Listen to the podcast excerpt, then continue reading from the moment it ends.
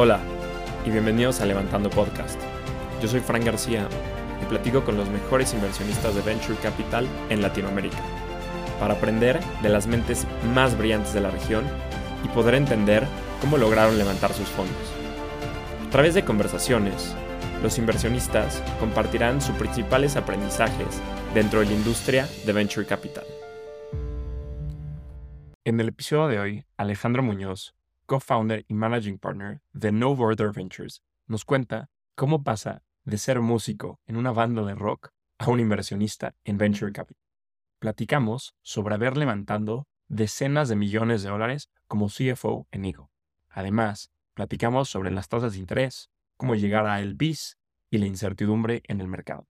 Hola Alejandro, Estoy muy emocionado de platicar contigo. Bienvenido al podcast. Gracias, Fran. Igualmente un gusto estar aquí y, bueno, este, emocionado con, con, la plática. Siempre me gusta empezar con un poco de contexto. Empezaste dedicándote a la música, luego banca de inversión, Bloomberg, Grupo México, para hoy lanzar No Border Ventures. ¿Nos puedes contar cómo nace este fondo de Venture Capital? Sí, vaya, bueno, pues yo creo que para eso e, es, es regresar al, al origen, ¿no? Eh, como, como te había comentado en, alguna ocasión, yo soy originario de, Ciudad Juárez. Eh, vengo, podemos decirlo, de, de, raíces este, humildes a, clase media baja. Este, mamá soltera, que le estaba echando muchas ganas, fui y creciendo en la frontera, ¿no? Este, creo que, que, ahí empieza el sueño, ahí empieza, ahí empieza nuestra historia, ¿no? Eh, viendo de, lejos lo, que es la vida de Estados Unidos, lo que es el mercado en Estados Unidos, eh, pero tiene una realidad, digamos, este, pues del lado mexicano, ¿no? Eh, como te comenté, pues yo, yo era músico, yo, no, yo no esperaba eh, hacer carrera, ¿no? Yo, no estaba pensando en ir a la, universidad.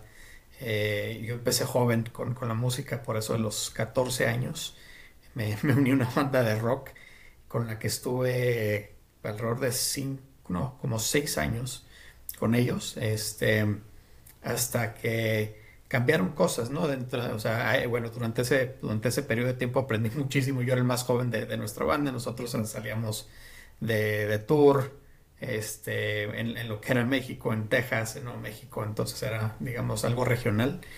Eh, y, yo creo que ahí comienza mi, mi eh, mi interés, ¿no? Este, porque en, ese, durante ese periodo conocí, eh, empecé a conocer más a la región, ¿no? Empecé a viajar un poco más, a conocer las ciudades, a conocer a, mucha gente muy interesante y, poco a poco fue como, como comencé a, conectar y, y, a, conocer gente que, más adelante se convertiría en mis mentores, ¿no? Em, a, raíz de la, de la música encontré gente que, que se interesó en mí. Bueno, yo, yo por, por ser tan joven me preguntaron, pues tú qué estás haciendo en esto, este, piensas seguir por esta línea, eh, estás pensando en la escuela. Y, y, bueno, poco a poco esas conversaciones me, me, fueron llevando hacia, hacia pensar en ir a la universidad. Este, y, se juntaron muchas cosas, ¿no? Este, terminé yendo a la universidad en el, Paso, Texas, en, en, la Universidad de Texas en El Paso. Eh, y bueno, también una cosa ahí que, que, vamos a comentar, una anécdota, eh, chistosa o interesante, pero que, impactó el resto de mi vida y, que me ha ayudado, es que cuando yo era muy pequeño mi mamá quería que yo aprendiera inglés, ¿no? Entonces en la frontera es común que la gente sea bilingüe. Eh, y, y, me intentó registrar en escuelas bilingües en Juárez, pero el nivel académico quizá no era muy bueno. Eh, me intentó registrar entonces en escuelas en El Paso, Texas. En ese entonces, a ver, antes del 9-11 todavía cruzar la frontera era mucho más este, sencillo ¿no? y tardaba mucho menos tiempo. Y, y, bueno, resulta que muchas de estas escuelas no, no me querían admitir por, pues, este, porque no hablaba el lenguaje o por ser mexicano. Al final de cuentas, eh, conectamos con una escuela eh, y, y, vaya, nosotros no somos de este, no, somos eh, judíos, pero, una escuela judía que se enfoca en, este, en gente de esa comunidad me aceptó, me, dijo, oye, le dijeron a mi novia, ¿sabes qué? Paga lo que puedas, tú tráenolo, nosotros lo educamos, y, y, así fue como aprendí inglés, ¿no? Entonces, creo que, que, he sido muy afortunado y se me fueron juntando muchas cosas entre los mentores, entre poder eh, aprender el idioma. Eh, y, fue así como, como comenzó mi, mi, carrera, ¿no? Este, así terminé yéndome a, a, Nueva York, pero siempre con la, digamos que muchas de estas experiencias me, me dejaron marcado en, eh, con ese sentir de, agradecimiento por la región, de agradecimiento y, y, mucho, este, mucho amor por, por, el lugar de donde, de donde soy. Y entonces, aunque me fui, yo siempre me fui con la idea de que voy a regresar. Eh, voy a regresar a la región de, del Southwest, a México, y ver cómo puedo retribuir y cómo puedo apoyar a, otros que, que, que, estén comenzando su camino, ¿no? Entonces así fue como comienza este, este, este largo trayecto y bueno, te puedo contar acerca de mi experiencia en, JP Morgan o Bloomberg, eh, pero, pero a ver qué, qué, qué sería del interés del público. Qué interesante historia. Y también, también quiero hablar de un par de experiencias que tuviste, ¿no? Una fue trabajando Grupo México, esta empresa enorme, tradicional, em, en México obviamente. Y por otro lado, en Igo, ¿no? Esta startup que levantaron varias decenas de millones de dólares. Entonces, ¿cómo contrastas estas dos experiencias, ¿no? Una, una empresa súper tradicional y otra, pues esta startup, eh, crecer, growth at all cost. Entonces, ¿cómo cambia al nivel cultural y la manera en que trabajabas en ese entonces? A ver, sí, a ver, es, es un contraste bastante grande, pero, pero todas las experiencias me, me han dejado eh, cosas valiosas, ¿no? Entonces, a ver, cuando, cuando yo me fui al, Yo comencé mi carrera en banca inversión y de ahí ya me de ahí me fui a Tech, ¿no? De ahí ya me fui a Bloomberg. Este, y, digamos que, bueno, ya eh, eh, durante esos años desarrollé una cultura, digamos, corporativa, ¿no? Pero también eh, de innovación, ¿no? Empecé a pensar acerca de innovación, tenía yo ganas de, de, hacer algo distinto, pero también quería, quería seguir desarrollando ciertas facetas del área profesional que no tenía, ¿no? Entonces, cuando estuve en banca de inversión desarrollé el lado financiero. Cuando estuve en Bloomberg desarrollé el lado estratégico de producto, pero nunca me había tocado operar, ¿no? Nunca me había tocado operar o, manejar este, grupos eh, grandes de, personas. Y, eso fue mucho de lo que me, de, lo que me dio, eh, de lo que me dio Grupo México, ¿no? Y yo llego a Grupo México después de haber terminado la, maestría en negocios en, Harvard y, fue muy intencional eh, primero porque quería regresar a, México y me quería, que, quería seguir entrenándome. ¿no? yo, yo soy eh, consciente de que, de que no lo sabemos todos y que, hay muchas cosas por mejorar y yo sabía que era una de las que, que el, lado de la operación era una de las áreas que no, no, no había desarrollado y por eso entré al Grupo México. No quería manejar grandes grupos de gente, quería este, pues sí, el, lado ese de soft skills, ¿no? Con la gente. Eh, y, la verdad es que, sí, a ver, como, como, industria o como, este, digamos, formas de, operar, sí es muy distinto, pero creo que me, que me ayudó muchísimo en mi crecimiento en, para poder, este, para luego mm, de ahí poder saltar a lo que sigo, ¿no? Porque después de haber operado y manejado, ya ves, manejado grupos grandes, este, haber estado a cargo de, la estrategia operativa de, una empresa nacional que impacta la vida diaria de los mexicanos y, de nuestra economía. el ferrocarril hoy en día se mueve cerca del 30% de todos los insumos o, de todo lo que se mueve en el país, ¿no? Entonces, eh, primero con, mucha responsabilidad eh, y luego también este, ah, sabiendas de del impacto que pueda tener, que pueda tener las secciones que, que yo hiciera en, en, el país. ¿no? Eh, ahora eso me ayudó mucho y me preparó para poder saltar a lo que sigo. ¿no? Ya cuando llego a Igo, yo, a ver, yo, yo llego a Igo en julio del 2021 con, con la encomienda de, lanzar un producto, de lanzar un producto de, de, líneas de crédito para capital de trabajo, eh, para empresas pequeñas y medianas. y, a ver, este, la experiencia previa del lado operativo y, mi experiencia previa del lado financiero y, del lado estratégico, pues me ayudó muchísimo a poder lanzar eso, ¿no? Este, de eh, trabajar eh, con, grupos, digamos, más ágiles, más rápidos, eh, pero ahora sí lanzar algo, algo nuevo, ¿no? Cuando yo llegue, cuando llegas a Grupo México es una estructura ya hecha, hay pocas cosas que se pueden cambiar, hay menos espacio para innovar, pero hay que, pero sí se puede, ¿no? Nada más hay que tener algo muy estructurado, ir paso a paso, poquito a poquito.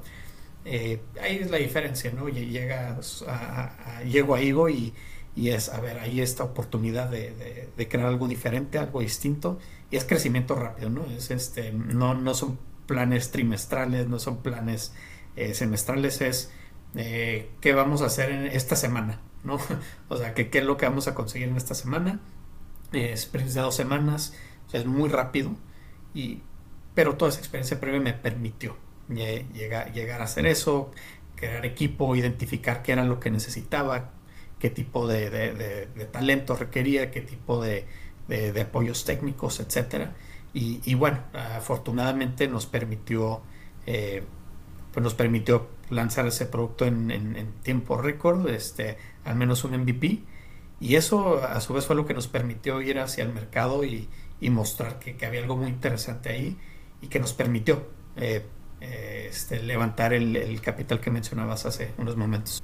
Quiero meterme en esta parte de levantamiento de capital. O sea, fuiste el CFO en Igo cuando levantaron una serie de más de 20 millones de dólares. Entonces, ¿cómo es todo este proceso de levantar una serie a de esta magnitud, hablar con los inversionistas. O sea, no sé si hoy lo volverías a hacer, qué errores cometiste que ya no volverías a hacer si eventualmente levantaras otra serie o qué le recomendarías a alguien allá afuera que está en la misma etapa. O sea, me encantaría escuchar esta experiencia. Sí, mira, este, y, también tengo que darle muchísimo crédito a, los cofundadores, a, tanto a, Rodolfo Corcuera y a, mi gran amigo este, Juan José Fernández. Eh, cofundador y, CEO, que me hizo la invitación de, unirme. Eh, a ver, cuando se comienza con el proceso de, levantamiento de capital, creo que eh, todo comenzó desde, desde, desde, desde, la primera ronda, ¿no? desde la, ronda semilla.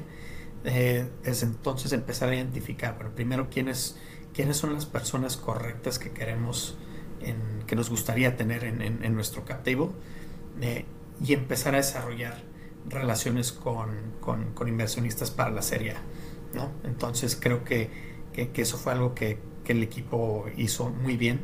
Ahora cuando llega el momento que, lanzamos eh, el nuevo producto, empezamos a ver tracción, eh, fue, fue, fue rápido poder regresar al mercado, poder eh, reavivar ciertas relaciones ¿no? y, poder mostrarles el, el, el, avance que teníamos. ¿no? A raíz de eso, eh, y, aparte, eran momentos distintos a los que vivimos ahora, ¿no? También 2021 había mucho, eh, este, había mucho interés en, en, la TAM, había mucho interés en, desarrollar eh, compañías fintech, en apoyarlas, especialmente de Venture Capital este, de Estados Unidos, que, que a ver, eh, que, que, ese fue 100% en nuestro enfoque en ese momento. Queríamos partners, bueno, en, las relaciones que se habían desarrollado anteriormente y, cuando llegó el momento fue fácil reactivarlas y bueno, fue cuando empezamos a, tener conversaciones más en fondo y, negociar. Eh, y afortunadamente terminamos con, con partners de, primer nivel. Eh, fuimos, a nuestra serie fue liderada por, por Axel Partners. Eh, a ver, con el partner ahí, Amit, sigue siendo un gran amigo mío y, y me sigue apoyando. Entonces, a ver, creo que eso lo hicimos bien Ahora en retrospectiva, pensando ya, eh, adelantándome un poco, pero pensando hacia futuro, lo que empezamos a, vivir, lo que fue el año pasado, lo que ha pasado durante este año 2023, eh, yo creo que haber tenido quizá eh, algún inversionista de, de, Latinoamérica pudo haber sido algo benéfico, ¿no? alguien que conociera un poco más la región, que entendiera la, que, que, no tuvieran, eh, digamos que, que tuvieran eh, entendimiento de de cómo poder sobrellevar y navegar, eh, digamos, incertidumbre en el mercado. ¿no? Una cosa es este, eh, sobrellevar esa incertidumbre en el mercado estadounidense contra en el mercado latino. ¿no? Entonces, generalmente hay más miedo este, por, muchos inversionistas. Y, a ver, eh, fondos eh, de, México o, de Latinoamérica, pues viven un tipo de, de este, algún tipo de recesión o algún tipo de, shock en el mercado, pues de forma más seguida, ¿no? Entonces yo creo que en cierta forma están un poco más acostumbrados a sobrellevar ese tipo de, momentos. ¿Qué tan diferente es el proceso de levantar una serie de más de 20 millones de dólares a un fondo de 10 millones de dólares? O sea, en tema de habilidades, ¿crees que son similares las que necesitan o son diferentes? Fíjate que, eh, y te, voy a ser muy sincero, yo, yo, creo que se combinan muchas cosas. Eh, tanto el momento en el mercado, pero también el, tipo de, inversionista que se está buscando. Eh, levantar un fondo de, riesgo es, es, algo, diría yo, que es más complicado, ¿no? Eh, especialmente bueno, cuando se trata de levantar capital para, para una startup, estás yendo, a ver, primero la audiencia, ¿no? Estás yendo directamente con gente que ya está acostumbrada al riesgo, gente que, que se dedica a eso, ¿no? Que ya, ya digamos que el modelo de negocio ya lo conocen, ya saben eh, cuáles son los riesgos, ¿no? Y, más que nada están apostando por ti, ¿no? Están apostando por ti, están apostando eh, por, por una, una, gran idea y, el equipo que tienes, ¿no? Eh, cuando vas a levantar capital para, para, un fondo, para un fondo, pues más que nada, ver, estás viendo, sí, sí, si platicas con algunas de las mismas personas, o sea, por ejemplo, algunos angel investors o, high net worth individuals, ¿no? Eh, se platica mucho con ellos, pero ya que empiezas a tener conversaciones con, con funds of funds o family offices o, o inversionistas institucionales, son conversaciones completamente distintas, ¿no? Son, digamos, conversaciones más elevadas porque están, a ver, ellos están manejando un portafolio eh, más extenso, más grande y, no, es 100% este, startups, ¿no? Ellos están eh, haciendo, eh, alocando un pequeño porcentaje de, su capital a lo que es esto, ¿no? Y, especialmente ahora que, las tasas de, que las tasas están interés están tan altas, bueno, para llegar ellos a su a, a su expected IRR pues necesitan mucho menos riesgo en, su, en su portafolio. Entonces las conversaciones sí son, sí son distintas, ¿no? Este, digamos que son de un nivel más elevado, se enfocan muchísimo más en, tu track record, en, eh, este, que puedas demostrar eh, qué te hace distinto a ti eh, contra algún otro fondo, ¿no? Entonces que tengas una tesis bien definida, bien articulada y que tú seas la persona indicada para llevar a cabo esa tesis, ¿no? Eh, creo que es similar en ciertas formas a lo que es levantar capital para un startup, pero muy distinto en el nivel de conversación y en el proceso, ¿no? Son procesos que, que tienden a, tomar mucho más tiempo también. ¿Qué tanto se ha tocado el tema de las tasas de interés cuando hablas con potenciales el piso? O sea, si es algo que se habla bastante. Si te soy sincero, no se habla bastante, pero sabes que está en su mente, ¿no? Entonces, eh, más bien lo que uno tiene, la forma en la que uno tiene que, que, posicionarse es cuáles son las ventajas eh, de lo que tú estás haciendo, porque tu, tu posición es única de poder encontrar eh, compañías excelentes que van a poder sobresalir, ¿no? Y que cuál es, digamos, cuál es tu, tu salsa secreta, ¿no? Entonces es enfocar mucho en eso, eh, pero también eh, eh, si, si, es posible empezar a mostrar optimismo, ¿no? este, mostrar un poco acerca de qué está sucediendo en el mercado general, mostrar también muchas de las compañías con las que ya estás hablando, ¿no? que sepan que, que aunque el mercado no sea, digamos que, que, aunque el mercado siga golpeado y esté en recuperación, que se siguen desarrollando compañías eh, startups eh, pues muy impresionantes e interesantes con, con founders, eh, digámoslo, muy capaces y, y, en cierta forma diríamos, podemos decir que, que más enfocados, ¿no? Creo, creo que algo que, que ha, ha, resultado de este mercado es que se, eh, la sacudida que, que, le, que ha tenido el mercado en los últimos dos años ha permitido que, que ahora los founders que en verdad están eh, desarrollando algo y pues son founders que, que tienen esa eh, esa fortaleza mental y que están muy enfocados en, en, profitability, que están enfocados, que verdaderamente quieren hacer esto, ¿no? Porque no es un mercado fácil para estar levantando capital, para ellos tampoco. Entonces siento que ahora se encuentra una mejor calidad, ¿no? De, de, de compañía, de founder, eh, que le quita riesgo, ¿no? O sea, más que nada que lo que, es, lo que están haciendo los fondos, lo que están haciendo el PIS, pues es evaluar riesgo, ¿no? Entonces, ¿cómo le podemos mostrar a esos potenciales inversionistas que que, que, le estamos quitando riesgo a su posible inversión. ¿no? Entonces el enfoque está ahí. ¿Cómo llegas a estos potenciales inversionistas? O sea, a los, a los LPs es gente de tu network que ya, no sé, que generaste tanto en Harvard como tu experiencia en Nigo, Grupo México, etcétera, o gente que estás conociendo nueva que pueden ser, que pueden llegar a ser estos nuevos LPs del fondo. Mira, este, es de todo tipo. Nosotros seccionamos ¿no? Este, te decir, seccionar el tipo de, de LP. Con los que estamos platicando. Ver, como, igual que en una startup, uno comienza con, con Friends and Family, este, o con personas con las que uno ha trabajado anteriormente. Entonces, high net worth individuals, eh, antiguos jefes o managers, eh, gente que conoces, eh, como bien dices, de, tu red, ¿no? Entonces, tanto Andy como yo eh, platicamos con mucha gente de, Harvard, con mucha gente de, Wharton o de nuestras vidas profesionales pasadas. Entonces, por ejemplo, yo hablo con algunos inversionistas anteriores de, de IVO, etcétera, ¿no? También.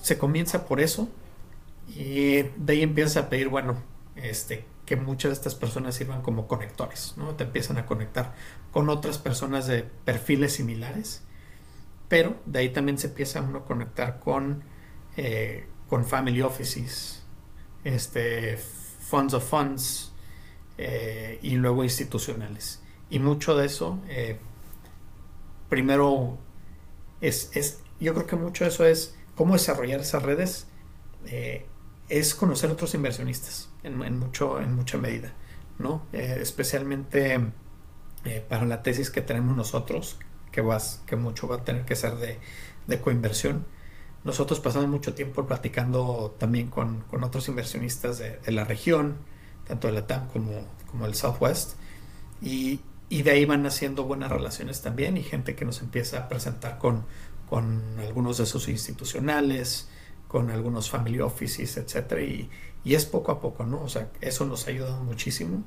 Ahora también eh, otra parte que, que, nos ha ayudado mucho a, a, conectar con este tipo de, de LPs es son aceleradoras. Ahora, así como hay aceleradoras de, de startups, ahora también hay aceleradoras de fondos y, hemos tenido el, la fortuna de, de, ser parte de dos aceleradoras eh, de, de, renombre, una de ellas siendo VC Lab, que, es este, manejada por Founders Institute, y otra que se llama Coolwater, que se enfoca, bueno, VC Lab se enfoca un poco más en el, en el mero inicio, ¿no? En ese de cómo estructuras, cómo cómo defines bien tu tesis, cómo creas tus primeros materiales, etcétera. Entonces te ayudan con, con ese paso inicial.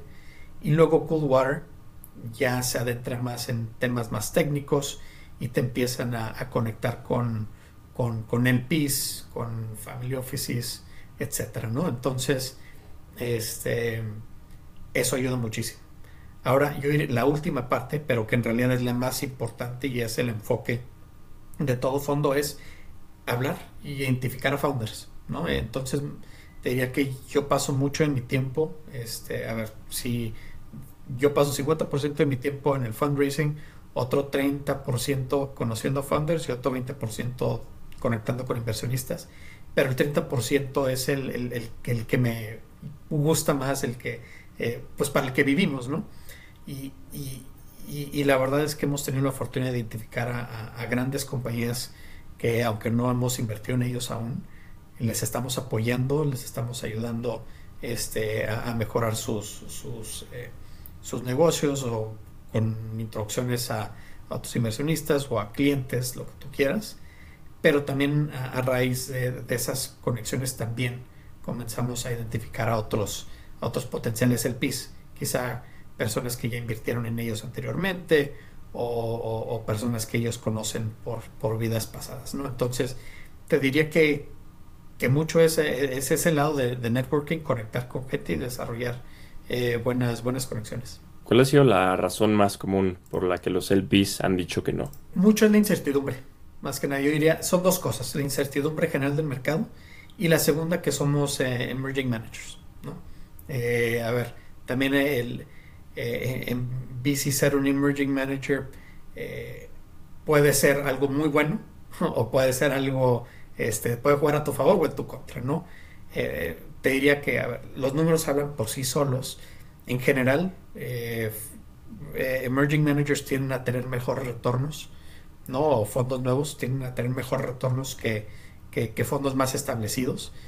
Quizás por el hambre, quizás por porque somos más, este, a lo mejor hay un enfoque más agudo, ¿no? Y, más targeteado a, ciertos sectores o, ciertos, este, ciertos círculos de, emprendedores eh, y porque hay menos, digamos, menos, menos overhead, menos, eh, menos gente en la estructura, está mucho más definido ¿no? y es más fácil tomar decisiones.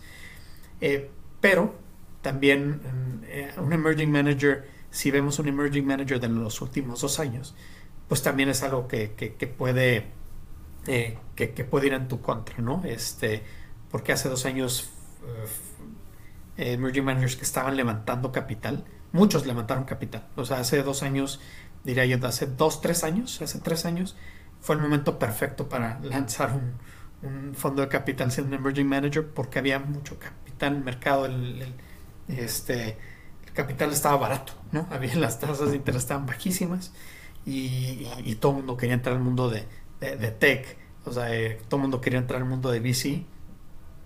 Pero ahora eh, muchas de esas, muchos de esos fondos no tuvieron la disciplina correcta o también el mismo mercado los empujó a, invertir este, en rondas una evaluación demasiado alta, ¿no? Tan alta que, y, a lo mejor sin, tan alta que a lo mejor ahora con, las caídas en las evaluaciones, eh, quizá va a ser complicado para muchos de ellos poder eh, tener buenos resultados de su portafolio, ¿no? Porque justamente invirtieron en el pico más alto de, este, del mercado y su periodo de inversión son 3-4 años, ¿no? Entonces, para poder eh, retornar y, darle, este, darle ganancias a, sus inversionistas, va a, va a ser complicado, ¿no? A menos de que hayan sido muy, muy disciplinados, ¿no? Entonces, eh, es con lo que se enfrenta uno, ¿no? O sea, sí viene el, eh, viene histórico. El histórico te dice que los emerging managers son tienen mejores retornos, pero al final del día la gente se acuerda de lo que sucedió ayer, ¿no? Entonces te diría que, que, es, la razón, son las razones por las que los LPs dicen que no, pero la verdad es que avecino un 2024 que, que, viene mejor. La tesis de No Border Ventures es única en cuanto a geografía. Invierten en el Southwest de Estados Unidos y el resto en la TAM. O sea, ¿qué es lo que ven y por qué deciden esta estrategia regional? Sí, mira, primero, a ver, empezar por No Border Ventures, ¿no? Este, creo que, empezar por de dónde le pusimos No Border Ventures a este fondo, por, de dónde somos, o sea, de dónde somos, haciendo un homenaje al lugar donde somos, este, eh, y cómo pensamos acerca del, mundo de venture capital. ¿no? Si hablo específicamente del Southwest y viendo primero hacia, hacia el lado de Estados Unidos, es una industria extremadamente concentrada, ¿no? donde, donde solo el 2% de, de, los fondos manejados en, en, VC son manejados por, por managers latinos o hispanos. ¿no? Entonces, empezando por ahí. ¿no? Entonces, Andy y yo toda la vida hemos sido este, los underdogs, hemos este, eh, cruzado barreras, hemos tenido apoyo de, mentores y, decir, a ver, nosotros queremos diversificar este mercado, ¿no? ¿Por qué no? Tenemos que ser parte de, esa generación que, que, diversifique lo que es el, mundo de venture capital eh, en general. Ahora, también a dónde van esos dólares, ¿no? En Venture Capital, que fue en el 2022, se invirtieron alrededor, de poco más de 200 billones de dólares, ¿no? Y el 85% de esos dólares se van hacia las costas. No es un juego, es, un juego, como dicen, bi-coastal game, ¿no? Donde ya, hay un bias este, a que juega a favor de lo que es Silicon Valley y lo que es, digamos, hubs eh, grandes como, como Nueva York y Boston. Entonces 85% de, de, esos fondos se van hacia allá, pero, pero esos fondos han sido, o sea, en los últimos 20 años, este, los últimos 15 años, solo han generado alrededor del 60% de los unicornios. Entonces, ¿eso qué te dice? Te dice que, que, esos dólares pues, son ineficientes, ¿no? O sea, a ver, si hay mucha masa, hay, hay mucho más de dónde escoger, de dónde elegir, ¿no? pero te dice que el otro 40% de los unicornios vienen de otras partes de, Estados Unidos. ¿no? Entonces fue ahí cuando empezamos a, indagar un poco más de dónde vienen y, para nuestra sorpresa afortunadamente no, nos, nos, encontramos que en la región del Southwest, que para nosotros es un Southwest Plus, que para nosotros eh, incluye lo que es Texas, Nuevo México, Arizona, Nevada, Colorado, Utah. A ver, se han desarrollado ecosistemas emprendedores muy interesantes, ¿no? Tienes que es Denver, Boulder, tienes Austin, eh, Salt Lake City, más recientemente San Antonio. Entonces, varios, varios hubs que, están desarrollando talento y que en la última, poco más de la última década han desarrollado cerca de 50 unicornios. ¿no? Entonces, eso nos empieza a decir que hay una, hay una, ah, hay talento y que solo le hace falta capital, ¿no? Porque aunque se está desarrollando esa cantidad de, unicornios, la región recibe menos del 10% del, del, dinero en VC. Entonces, este, nos empezamos a enfocar ahí y bueno, mucho de, de qué nos distingue a Andy y a mí es que eh, pues somos binacionales, ¿no? Son mexicanos, somos, este, tenemos el acceso a, eh, por, por, por donde fuimos a la universidad, por las relaciones que desarrollamos al principio de nuestras carreras, pues estamos muy bien posicionados en lo que es la región del Southwest y, muy bien conectados para conocer e identificar a muchos de estos, de estos founders.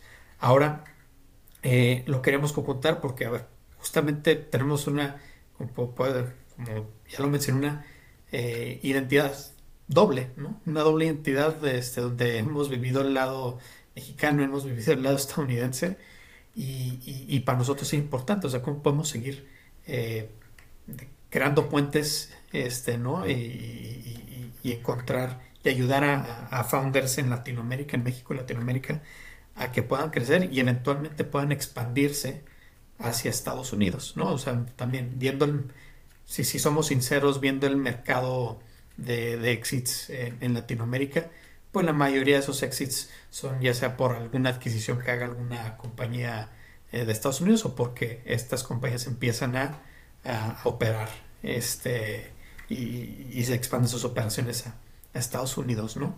Entonces, mucho de lo que queremos hacer es crear ese puente, ¿no? Para que también compañías estén en Latinoamérica y eventualmente tengan ese interés en expandirse a Estados Unidos o viceversa, compañías que están en el Southwest este, puedan expandir hacia, el sur y nosotros queremos ser esos conectores, ¿no? Nosotros queremos crear ese puente, nosotros queremos, eh, digamos, eh, cerrar esa brecha. ¿Cómo has visto y contrastado estos dos ecosistemas, ya sea la TAM o si quieres México, versus estos ecosistemas nacientes que mencionabas en el Southwest, ¿no? Desde eh, varios en Texas. Entonces, ¿cómo has visto y cómo los comparas? Sí, a ver, te diría, este, en cierta forma son similares eh, en el sentido que, estamos viendo masa de talento.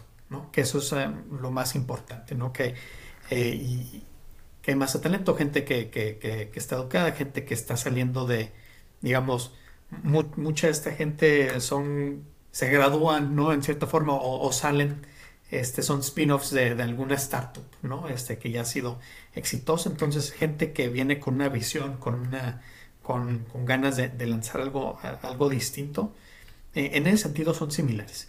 Ahora, en el sentido en el que no lo son, es este es en el sentido de, o sea, bueno, el sentido de dónde vienen.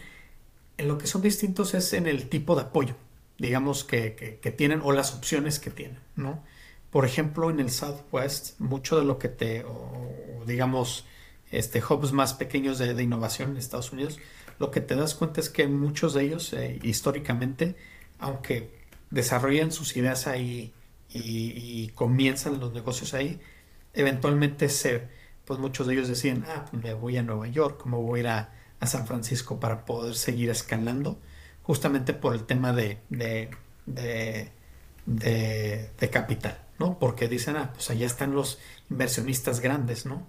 Ahora, algo que sí hay en la TAM es que no se requiere mucho de eso, no, no, no digamos, no necesariamente que no hay alternativas, sino que este, de, a dónde irse, sino que más bien hay, eh, hay fondos enfocados en la región, ¿no? Hay fondos que, entonces si, piensas en, en CACE, con muchos de estos eh, pues, grandes fondos y su, y su enfoque, Capital, su enfoque es Latinoamérica, ¿no? Eh, y, eso, y eso hace mucho por, el, por el emprendedor y, es lo que nosotros queremos hacer, ¿no? Queremos hacer algo, algo regional, mientras que muchos de los fondos grandes están enfocados en, en, los grandes hubs, pues nosotros enfocarnos en lo que es el Southwest y colaborar con, con, con nuestras contrapartes de, de, Latinoamérica. Alejandro, llegamos a la parte final de la entrevista. Te voy a hacer unas últimas preguntas donde te pido que la respuesta sea lo más breve posible. ¿Preparado? Perfecto. ¿Cuáles son las tendencias que más te emocionan como inversionista? La tendencia del, del AI es súper interesante, eh, pero hay que, hay que distinguir bien sobre lo que es verdadero AI contra un wrapper, ¿no? Entonces me, me interesa mucho eso. Creo que también a raíz de AI va a haber eh, un desarrollo en semiconductores, ¿no? Este, con AI integrado. Y eso a su vez creo que también va a crear una tendencia por, todo el uso de, poder de, computador, creo que también eso va a generar oportunidades en el espacio clean tech, ¿no? y climate tech. Entonces, ahorita estoy muy, muy emocionado sobre esas, eh, sobre esas eh, verticales y lo que es ciberseguridad. ¿No? cada vez somos un, estamos viendo este, ecosistemas más, más globales y, creo que que, ahí también va a haber mucha, mucha innovación. ¿Qué harías para fomentar las inversiones en los fondos de Venture Capital? Yo diría que eh, este, eh, acercarse a las, a las, comunidades y conocer un poco más lo, este, lo que son los, los, los emerging managers. ¿no? Eh, diría yo que, que, hay ciertas organizaciones como, como Familia, VC Unleashed, este, varias aceleradoras que se acercaran a, esas eh, aceleradoras, crear, crear más vínculos entre las aceleradoras de, fondos y, los LPs para que aprendan bueno, cuál es el proceso y cuáles son las, las, las posibilidades de retornos. ¿Generalista o especialista? Especialista dependiendo de especialista dependiendo de tu, de, tu estrategia. En nuestro caso nosotros somos generalistas, pero con un enfoque muy regional. Entonces yo diría especialista en mi región. ¿Qué consejo le darías a un first time fund manager? First Time Fund Manager, que tengan paciencia. Es un juego, es un proceso muy largo, ¿no? Eh, pero que tengan paciencia y, que vayan desarrollando buenas, eh, una buena red de, advisors que, los puedan mantener tranquilos y que se preparen, este, tanto en el lado este, personal como, como económico, eh, porque si levantar un fondo de, de, capital de riesgo es un proceso de, de al menos 18 meses. Por último, ¿cómo ves a No Border Ventures dentro de cinco años? Yo lo veo como un catalizador de, desarrollo económico en la región en la que, en la que, eh, en la que invertimos y que pueda ayudar a elevar los ecosistemas de emprendedores en, la región. Alejandro, disfruté muchísimo platicar contigo. Muchísimas felicidades por todo lo que has hecho y ahorita por lo que estás haciendo con No Border Ventures. O sea, sin duda les irá increíble, será un éxito y muchísimas gracias por el tiempo. No, Fran, a ti muchísimas gracias eh, por el tiempo eh, y, a tu audiencia y, bueno, espero poder conectar nuevamente una vez que, que, eh, que, No Ventures ya sea un, caso de éxito. Este fue un episodio más de Levantando Podcast. Si te gustó, no dudes en recomendarlo. Para más contenido, nos puedes seguir en Instagram, Twitter y LinkedIn como Levantando Podcast.